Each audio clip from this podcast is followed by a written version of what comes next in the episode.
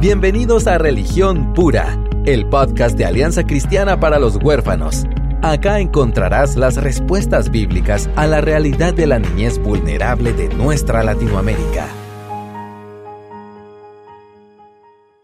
Hola, ¿cómo están? Mi nombre es Aisha de López y estoy agradecida con el Señor por poder estar aquí con un par de caballeros que han bendecido mi vida personalmente, ministerialmente y que realmente soy feliz de llamar familia. Hoy tenemos aquí, David y yo, tenemos a Juan Porto desde Monterrey, México. Eh, Juan ha sido de verdad un apoyo incondicional para ACH, nos ha acompañado en cumbres pasadas y en esta ocasión nos va a prestar su voz y su tiempo y todo su cúmulo de conocimientos para hablar de un tema que quizás preocupa, aflige, carga a muchos papás, ya sea adoptivos, biológicos, de acogimiento, el tema de los hijos adolescentes. Entonces tenemos muchísimo que platicar, pero vamos a, tratar de sacarle provecho. Y yo quisiera que Juan hoy eh, nos contara un poquito de él, eh, qué hace y de qué se trata este ministerio en Back to Back. Bienvenido, Juan. Gracias, Aisha. Gracias, David. Eh, pues eh, en Back to Back lo que, lo que hacemos, bueno, somos una organización que existimos en pro del huérfano y del niño vulnerable. Tenemos un alto enfoque en los niños que tienen pasados difíciles. Y Dios nos ha ido llevando a diversificar lo que hacemos y estamos cubriendo varias áreas eh, en, el, espectro del cuidado, de los cuidados alternativos para los niños, desde apoyar eh, organizaciones que brindan cuidado para que tengan mejores prácticas. Eh, estamos trabajando con un programa de adolescentes, que es lo que me tiene aquí el día de hoy, donde tratamos de que chicos que crecieron en instituciones puedan salir de ellas alrededor de los 15 años y tener la oportunidad de, de integrarse a una familia y desarrollar un proyecto de vida para poder equiparlos para realmente poder hacer frente a la vida y, sin establecer un punto límite de edad, sino decir hasta que termine tal vez una carrera o algo así. Y fomentamos también el acogimiento familiar. Estamos trabajando con fortalecer a las familias, un programa que le llamamos Familias Fuertes, trabajar con comunidades y familias para prevenir la separación de los niños y compartir toda esa experiencia y conocimiento a través de entrenamientos. Una de nuestras áreas más fuertes pues es la el, el, principio que nos rige Back to Back, que son los cuidados competentes para sanar trauma, ¿no? El, poder ayudar a los niños a superar esa historia, ese pasado difícil. Entonces, a grandes rasgos es lo que hacemos en Back. Hmm. De verdad que estamos tan agradecidos, Juan, por el trabajo fiel que ustedes desempeñan y que han tenido tanta generosidad para Latinoamérica para compartir, porque si ustedes en religión pura nos escuchan hablar de CCT, de cuidadores competentes en trauma, de esto se trata. Y todo ha venido de verdad, de la mano de Dios a través de Back to Back. Nosotros nos entrenamos con entrenadores de Back to Back. Entonces, de verdad, les, les recomendamos que sigan este ministerio, les sigan, la, tienen muchos recursos ahora, ahora en tiempo de pandemia hay recursos gratuitos eh, en el YouTube de, Back to Back y entonces de verdad les recomendamos muchísimo. Y más que la teoría es excelente, hemos visto desplegados los, los programas, David, tú has visitado eh, la sede en Monterrey, entonces quizás vale la pena retomar ahí la, la, conversación, ¿verdad? De cómo fue tu experiencia con, con el ministerio allá. Sí, gracias Aisha eh, y Juan. Hace unos años sí tuve el privilegio de, de irlos a visitar y ahorita que eh, estamos viéndonos por medio de Zoom. Le recordaba a Juan que eh, eh, el, ver su oficina me recuerda de, saborear las costillas de res que preparó su esposa. Extrañamos mucho la comida de Monterrey, que fue excelente, pero más que la comida, también estar en Monterrey en, la sede de Back to Back sí fue una experiencia increíble. Me doy cuenta que tienen personas muy capaces en las posiciones que están trabajando y el programa me llamó tanta la atención de que están trabajando con estos adolescentes y lo hacen no como para pasar el rato, ¿verdad? Es, una, es un trabajo muy intencional, muy, muy fuerte en el sentido de que siempre se están capacitando, siempre están viendo nuevas formas en que pueden alcanzar las vidas y y de verdad que convertir estas historias que muchas veces se pierde el hilo con estos chicos que van creciendo, ya no son los niños adorables que queremos en las fotos. Para subir, más bien se convierten en eh, pues adolescentes con problemas de adolescentes. Entonces, Juan, si, tal vez si nos puedes contar un poquito, eh, eh, un poco sobre tu propia experiencia trabajando con adolescentes y qué has visto que han sido los retos más grandes que enfrenta los adolescentes en, este, en esa situación de, de, estar en un lugar y luego salir?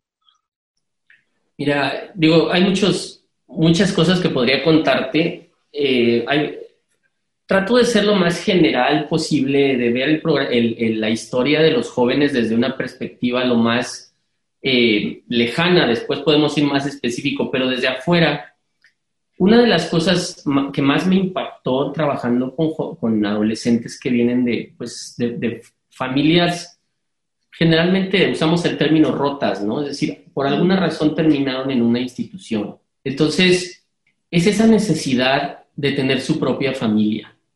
Esa, esa eh, hablamos de, que una de las necesidades más básicas de un ser humano es la seguridad, sí, pero después de la seguridad, la, que esa seguridad va a permanecer, es decir, la permanencia. Entonces, e, ese anhelo de, que su familia, una vez, una jovencita una vez me dijo, y creo que con esto respondo bien a tu pregunta, una jovencita que estaba en el programa, me dice, ¿tú sabes qué es el sueño americano? Y le dije, sí, sí sé qué es el sueño americano y me dice, ¿tú sabes qué es el equivalente al sueño americano de una niña de, o de un niño de casa hogar?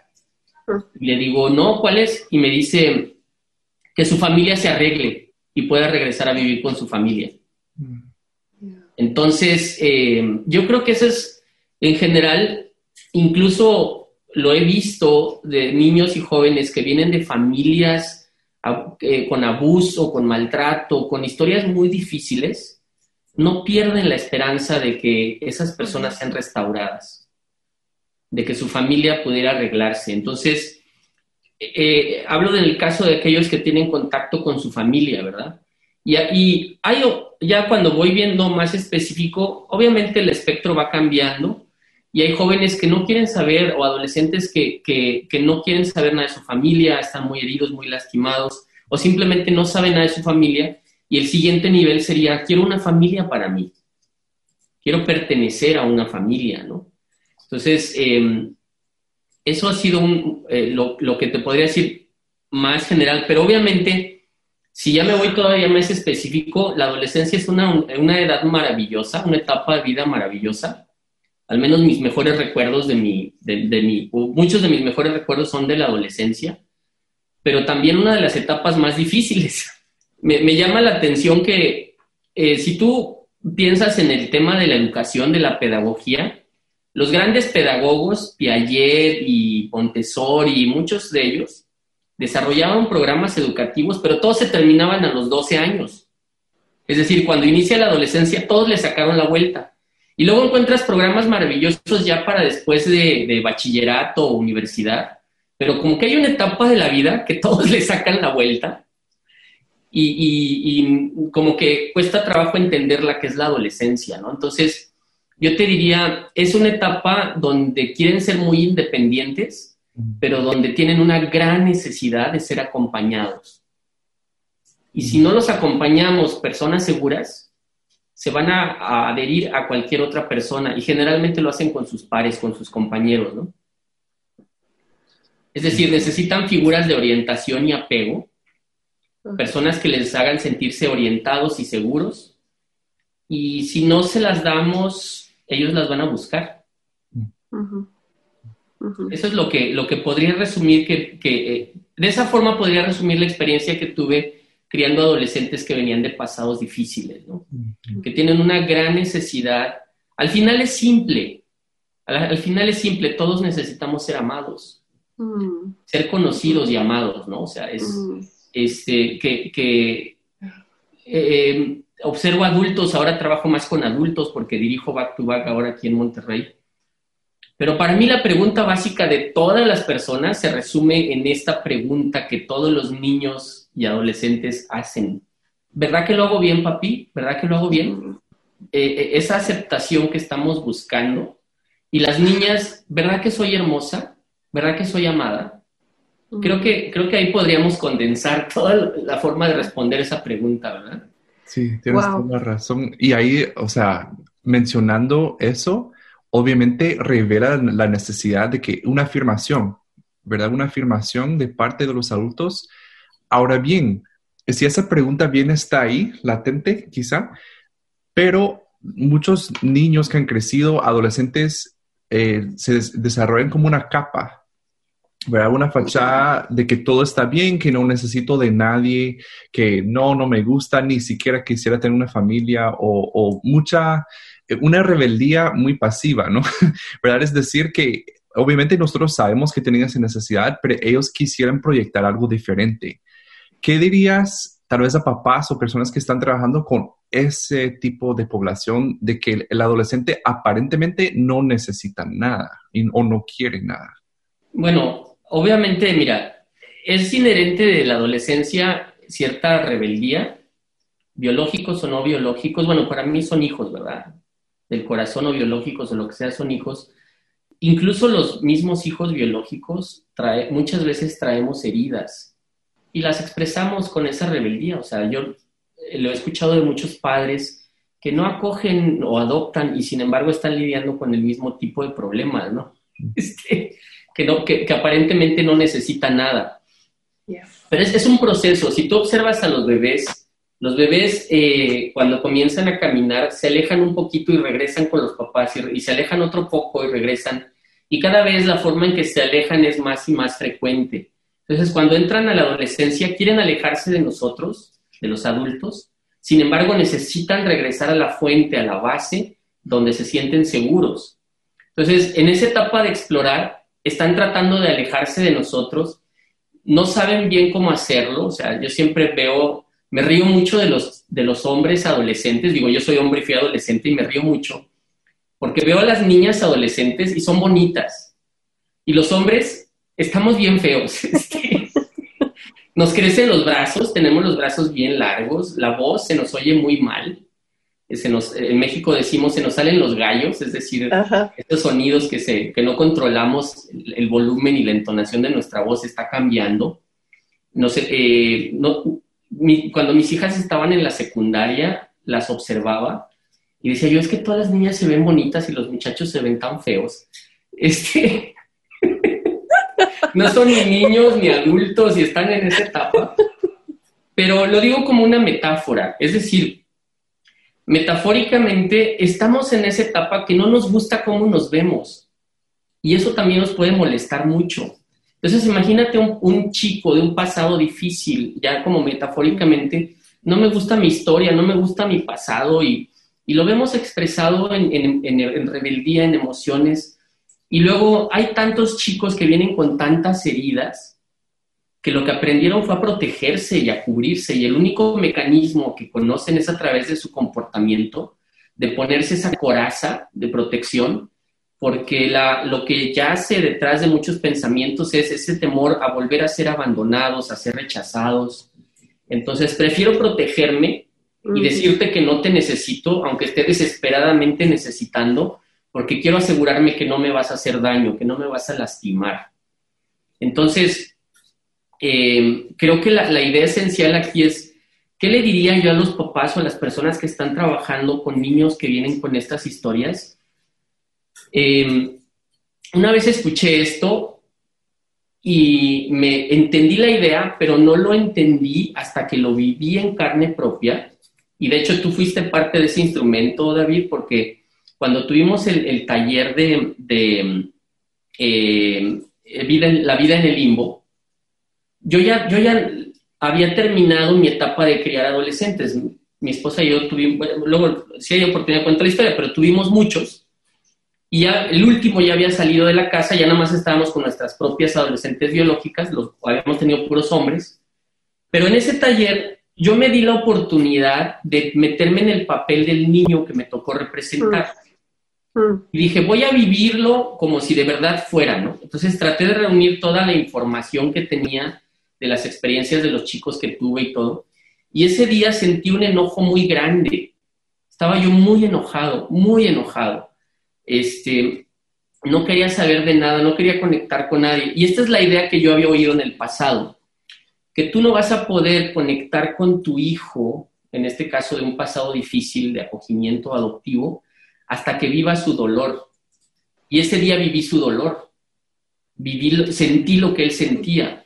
Y fue entonces cuando pude conectarme más con algunos de mis hijos, cuando algo se quebró dentro de mí y pude entender muchas cosas que no entendía. Entonces, muchos papás o, familias que acogen o adoptan piensan que es suficiente con el amor, pero creo que parte de, ese amor ideal que tenemos viene acompañado con que yo no voy a conectar con su pérdida hasta que yo sienta su pérdida, hasta que yo también la viva.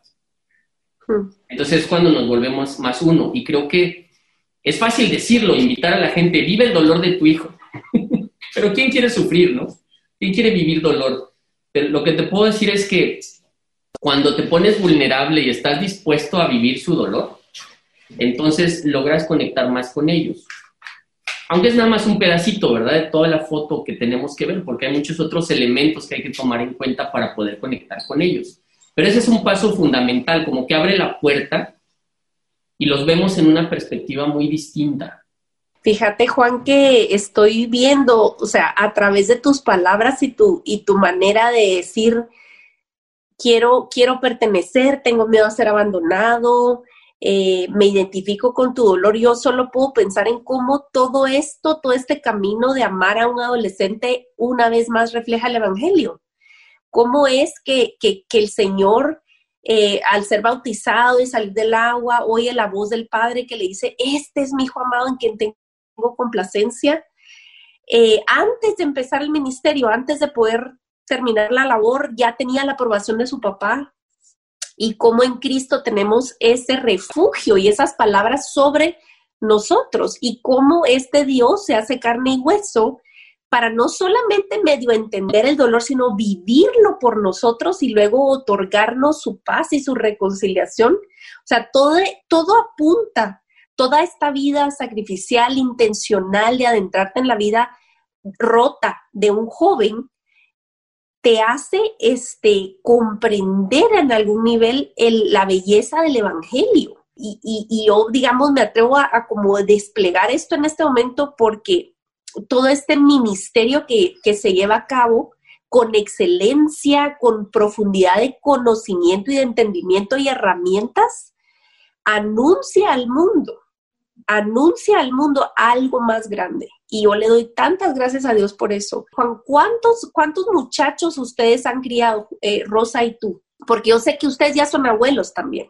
Sí, este, ya somos abuelos y ya también sufrimos la pérdida de uno de nuestros hijos, ya está con el Señor también.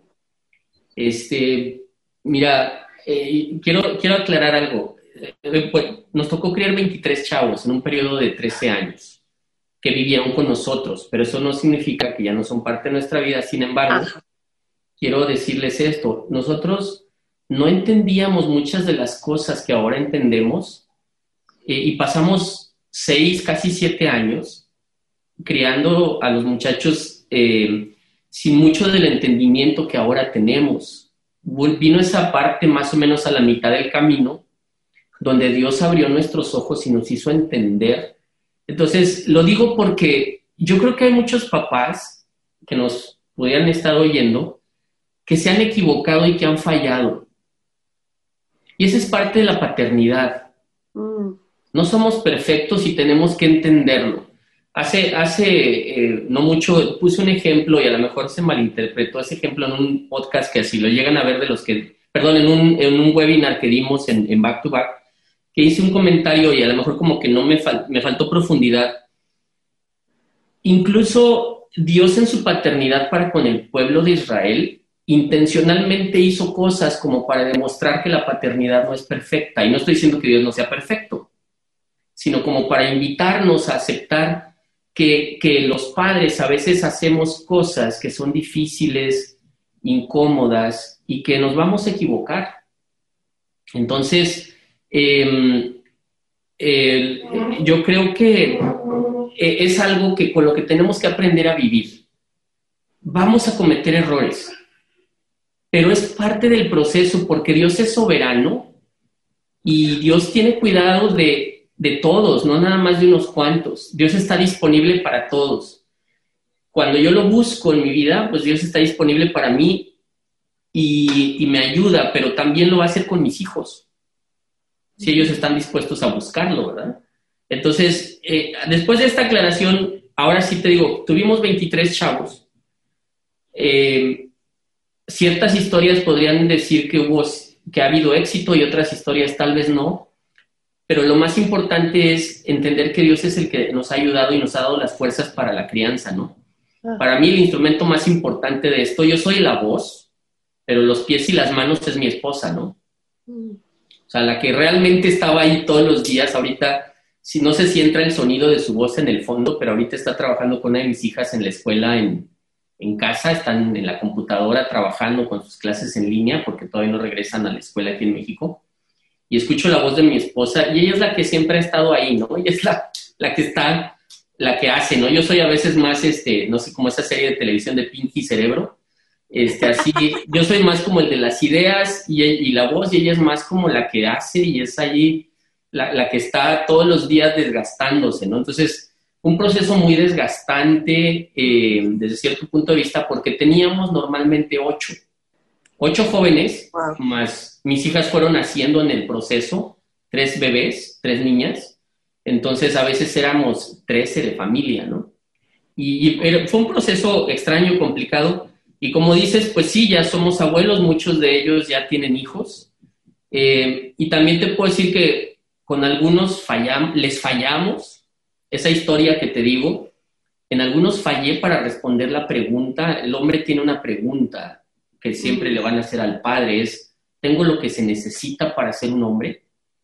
Y en algunos casos no sé si contesté bien la pregunta, eh, en otros casos sí estamos muy conectados, este, algunos de ellos nos llaman papás, otros somos parte de su familia, porque la realidad es que muchos de ellos tienen familias biológicas, padre o madre o ambos, disfuncionales, y es todo un dilema en el corazón, en la mente. Claro. Pero lo diría así, para unos, algunos de ellos fuimos su familia, para otros, algunos, o somos, para algunos de ellos somos parte de su familia, y para otros de ellos solo fuimos una familia que los acogió.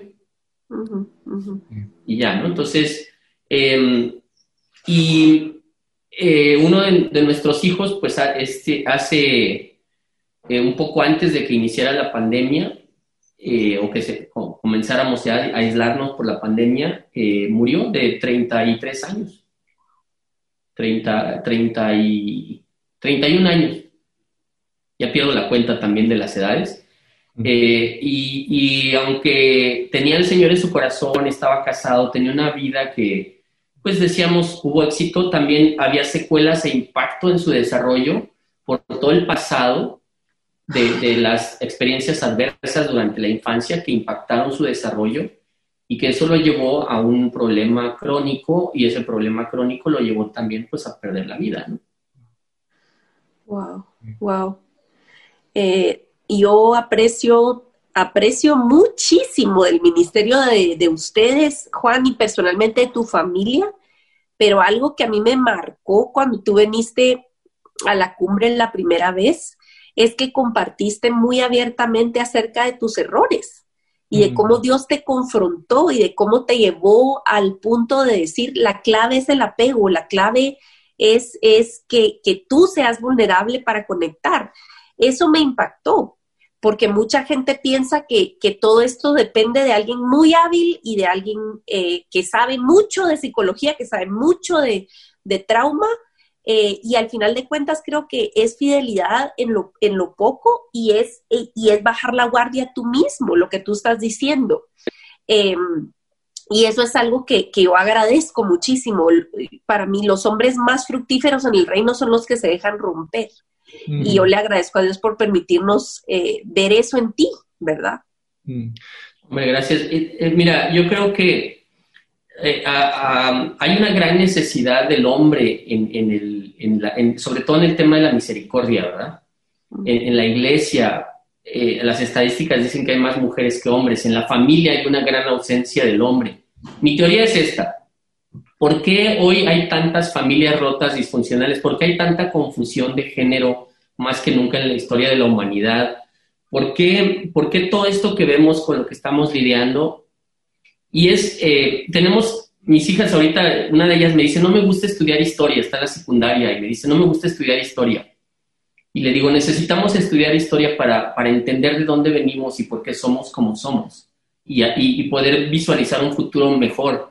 Y lo tenemos que hacer con nuestros hijos y sobre todo en la adolescencia tenemos que hacerlo, ayudarles a entender su historia y, y, por, y por qué estoy aquí, por qué llegué aquí, pero también en la historia de la humanidad, cuando digo que estamos fallando los hombres, es porque eh, la, automatización, es decir, cuando el hombre descubrió la producción en masa, la industria, la revolución industrial, sacó a los hombres de sus casas para pasar largas jornadas en las fábricas y eso alejó al hombre de su rol principal, que era el de ser formador dentro de la casa. Y eso con el tiempo se convirtió como en lo normal, que el hombre no estuviera en casa y que no ayudara en la crianza de los hijos. Y hoy vemos cómo cosechamos todo eso, ¿no? La ausencia de los varones dentro de la casa. Entonces, eh, uno de los grandes temores de un hombre, o sea, lo digo como aquí está David también, es aceptar que fallamos, que nos equivocamos eh, eso es un sinónimo de debilidad en el mundo, ¿no? Pero es el punto de partida para empezar algo nuevo. Igual que cuando con nuestros jóvenes tenemos que llevarnos ese punto, ¿no? Esta es una nueva etapa de tu vida.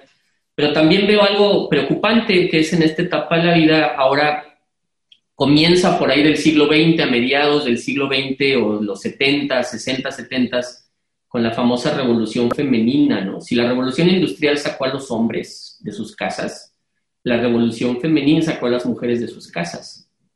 Y ahora eh, queremos que alguien más se encargue de la crianza de nuestros hijos, que sea la escuela, el gobierno, el sistema, quien esté criando a nuestros hijos. Por eso creo que cuando hay tantas familias rotas, por eso entiendo que hay una gran necesidad de, invertir en la vida de los niños como familia, como hombres, pero también una gran necesidad de entender que, los niños necesitan a sus mamás, pero también al papá. Cuando hablamos de adolescentes, la herida que, si yo llevo una herida como hombre, esa herida me la hizo mi padre y no tenía malas intenciones mi padre. Esa herida me la hizo mi padre porque en mi adolescencia él no supo cómo responder la pregunta que yo hacía, ¿tengo lo que necesito para ser un hombre? Y a su vez, si volteo, mi abuelo tampoco supo responder adecuadamente esa pregunta. Y, y entonces vemos cómo va un, hay generaciones y generaciones de jóvenes, de varones que llevan esa herida y que están buscando responder esa pregunta. Entonces, para mí el rol del papá del hombre es importante y por eso la importancia de, de decir, ¿cómo, ¿cómo, le ayudo a mis hijos adolescentes? Siendo vulnerable. Y, y me estoy mordiendo la lengua mientras lo digo porque a lo mejor el día de ayer me equivoqué con mis hijas y cuánto trabajo me cuesta decir, perdón, me equivoqué otra vez. No es fácil, porque es doloroso. Reconocer que me equivoco y que soy débil duele, pero es parte de ese proceso para crecer. Sí. Mm. Sí, yo creo que, o sea, justo lo diste en el, en el, clavo, ¿verdad? Aterrizar en eso de que estamos también acostumbrados a una cultura que nos dé pasos, técnicas, estrategias. Y lo que acabas de decir, muchas veces mucho se reduce a que necesitan que nosotros nos expongamos y, que arreglemos las cosas. Una de las cosas que veo frecuentemente en familias es que en la etapa de adolescencia, por ejemplo, el papá o la mamá pierde el control, ofende al niño, ofende a la niña y luego no se arregla la cosa, nunca se confronta. El, papá o la mamá nunca llega a reconciliar, a decir, yo me equivoqué, perdón, y sin, pedir una explicación o sin querer eh, dar un, sermón, ¿no? Entonces yo creo que lo que estás diciendo es, es tan importante, tan fundamental, de que de cierto modo, claro, todos los tips me imagino también, Juan, o sea, te llaman frecuentemente a mí también, o sea, ¿qué hago en esta situación? ¿Qué hago aquí? ¿Y qué hago aquí? Y decime, y claro, eso, todo eso es importante, pero si no existe una base de esa conexión profunda que se ha construido con momentos muy vulnerables, muy abiertos, ¿verdad? Donde los adolescentes no ven a sus papás como personas lejanas, que los ven como personas reales, que también tienen sus deficiencias, debilidades. Yo creo que eso, eso es mucho. Y, bueno, también quisiera, tal vez, Juan, ¿qué dirías a una, una mamá, un papá que está escuchando ahora o nos han estado escuchando y están lamentando lo que no sabían? Y dicen, ay, es que si solo hubiera sabido, hubiera hecho esto diferente con mis hijos o con mis hijas. ¿Qué, dirías a estas personas que están lamentando lo que no pudieron hacer en la etapa de adolescencia con sus hijos? ¿Crees que hay como esperanza para ellos todavía que, por ejemplo, si ya son adultos? Obviamente hay esperanza. Em, de hecho, ese es uno de los mensajes que Dios tiene en nuestra vida, ¿no? Eh, si es algo, o sea, ¿quién no estaría dispuesto a seguir a un Dios que nos tiene con esperanza y que nos dice que su misericordia es nueva cada mañana, ¿no? Cada día tenemos una nueva oportunidad de empezar de nuevo. Pero la más interesante es que como creador nos diseñó para, para poder ser transformados y poder cambiar. Nuestros cerebros están diseñados de tal forma que ahora la neurociencia le llama neuroplasticidad y que no es otra cosa más que la simple idea de lo que la Biblia dice que nos, nos despojemos del viejo hombre y nos vestamos con las nuevas vestiduras que tiene para nosotros. Hay mucha gente que se va con la idea de que cuando, cuando yo tengo a Dios en mi vida, las cosas viejas pasaron y todas son hechas nuevas. Sí, pero también hay una invitación de Dios a que dice, despójate del viejo hombre, quítate las vestiduras viejas y ponte las nuevas. Y mucha gente se le olvida hacer eso. Se quieren poner las nuevas encima de las viejas. Eso. Entonces, eh, mientras yo no sé qué es lo que me tengo que quitar, pues no me lo puedo quitar hasta que lo vea. Entonces, esa es la parte maravillosa, cuando Dios trae a la luz mis errores, cuando trae mis fallas y yo soy consciente de ellas y soy capaz de admitirlas, se abre la esperanza de que las cosas sean hechas nuevas, porque la oscuridad no puede prevalecer en medio de la luz. Cuando yo traigo algo de mi historia y de mi vida a la luz, entonces ya está en la luz, ya no tiene poder, ya, no, ya puede pasar atrás. Y entonces la, la restauración siempre va a estar disponible.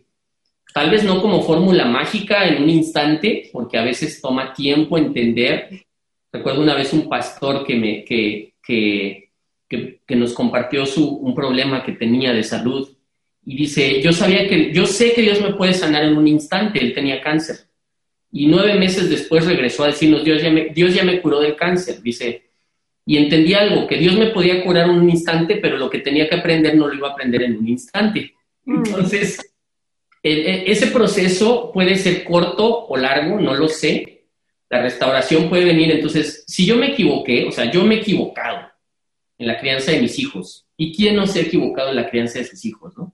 Es parte de ese proceso. Tenemos que aceptar que en el proceso formativo, así como Dios está formando a nuestros hijos, nos está formando a nosotros como padres también. Yo me voy a graduar de papá el día que mi último hijo salga, ¿verdad? De, mi casa. O, el día que me muera, tal vez no termina ese proceso. Dios, Dios nos está criando a los dos, a nuestros hijos y a nosotros. Qué belleza. está desarrollando ambos. Entonces, si tú ya te equivocaste como papá, si ya, si ya cometiste errores, incluso cosas dramáticas, radicales, como dije, si lo analizamos, muchos llevamos heridas profundas y, y, esas heridas muchas veces sucedieron en la adolescencia, porque alguien me rechazó, porque alguien me criticó, porque alguien se burló de mí, porque mi papá dijo algo que no debió haber dicho, mi mamá dijo algo que no debió haber dicho. Este, cosas que, salieron porque no sé, sea la razón que pudiera haber estado detrás y, ya no podemos dar marcha atrás, ¿no? Lo, lo, que, esa palabra ociosa, esa herida, esa palabra que nos lastimó, pudiera estar ahí, lo que yo podría decirles es, lo que único que no puedes perder es la esperanza de que Dios lo va a arreglar, porque hay cosas que tú no puedes arreglar y esa es parte de ser vulnerable doblar las manos y decir, yo no puedo, pero yo sé que tú sí puedes, que tú sí puedes restaurar, sanar, restaurar. Y, es, em, a veces tenemos que ser pacientes, esperar en Dios, ¿no? Porque eh, a veces no puedo hacer más que eso. Lo, único, lo que sí puedo hacer es estar disponible para mis hijos, llamarlos y aceptar y reconocer que me equivoqué, ¿no? Eso. Yo creo que eso es una clave enorme, Juan, porque cuando ya se hizo, mira, creo que la adolescencia es una etapa difícil en el sentido que empezás a cosechar todo lo que se, si los tuviste desde chiquitos, ¿verdad? Cuando vienen a nuestra vida adolescentes, pues son otros 20 pesos, decimos aquí, pero de cualquier manera como que la adolescencia es un momento donde empezás a ver los brotes de lo que fue sembrado, sea por ti o alguien más. Entonces, lo duro es empezar a notar qué, maleza creció ahí o qué, o qué flor o qué fruto viene, pero darte cuenta que hay, un, hay algo que está manifestándose de otra manera. Pero nunca va a ser desperdicio. Entonces, tu vulnerabilidad como papá y tomar la responsabilidad con humildad. Yo si algo he aprendido y, creo que uno de los momentos más gloriosos que he vivido con, con mis hijas pequeñas y no fue tan hace tantos años, para mi vergüenza, eh, fue entrar en el estudio después de, un, de una escena vergonzosa para mí, entrar al, lugar donde ellas están estudiando y pedirles perdón a secas, sin dar explicaciones ni solo perdónenme, lo que hice estuvo mal. Punto y final. Y salir, ellas estaban así. Pero sabes que hubo una conexión muy profunda a partir de ese día. ¿Y saben qué pasó un tiempo después de eso? En otro momento cuando en ambas, en ambas hicieron algún, alguna cosa que no estaba bien y, toda la, y hubo una escena fea, hicieron exactamente lo mismo, cada una por su cuenta en privado, vinieron conmigo sin dar más explicaciones ni excusas. Mami, perdóname, estuvo mal lo que hice. Y yo le, mandé un mensaje de texto a, a mis hermanos, ¿verdad? Ay, acaba de pasar esto. Yo estaba, yo no podía creer. Y es simplemente esto o sea, poner en práctica esto es, es doloroso, es un proceso, pero es absolutamente maravilloso. Y, y, yo tengo una casa llena de adolescentes, así que este podcast primero me lo estoy gozando yo. gracias, Juan, por la esperanza que nos estás dando en esta dosis de realidad. Sí. Hombre, gracias. La verdad es que, mira, eh, yo creo que eso que dices de, de reconocer nuestros errores y de aceptarlos y simplemente pedir perdón, yo volteo hacia atrás ¿cuáles son los gratos recuerdos que, o, perdón, las, las, memorias, las memorias que me impactan de mi relación con mi papá en la adolescencia o con mi mamá? Sí, son los, hay momentos claves, pero esos momentos donde eh, sucedieron cosas trascendentes como pedir perdón, los marcan, los impactan para el resto de sus vidas. Siempre va a haber remedio. Yo, yo entiendo que puede haber ahorita personas que nos escuchan que dicen, híjole, pero es que lo que yo hice fue terrible pues todos hemos hecho cosas terribles, ¿no? Pero, pero sí es ese, creo que hay una dosis de humildad que Dios ha tratado de enseñarme de, reconocer que yo no soy Dios y hay cosas que yo no puedo hacer. Y la dependencia de Dios a veces es entregarlo todo y decir, no puedo, yo, yo no soy Dios. Eh, yo sufro con, con situaciones, uno de nuestros hijos regresó a vivir con nosotros por seis meses ahorita que inició la pandemia porque eh, era una etapa difícil de su vida y queremos arreglarlo y, vemos y le decimos y le damos consejo y le decimos hazlo así, hazlo así, hazlo así y de repente Dios nos recuerda, tú no eres Dios, déjalo, deja que se equivoque, deja que llegue tarde al trabajo, deja que lo corran. y, no es, y no es mala onda, es, déjalo, tú no eres Dios, suéltalo. Sí. Entonces, eh, eh, bueno, es, es, creo que todos los papás queremos lo mejor para nuestros hijos.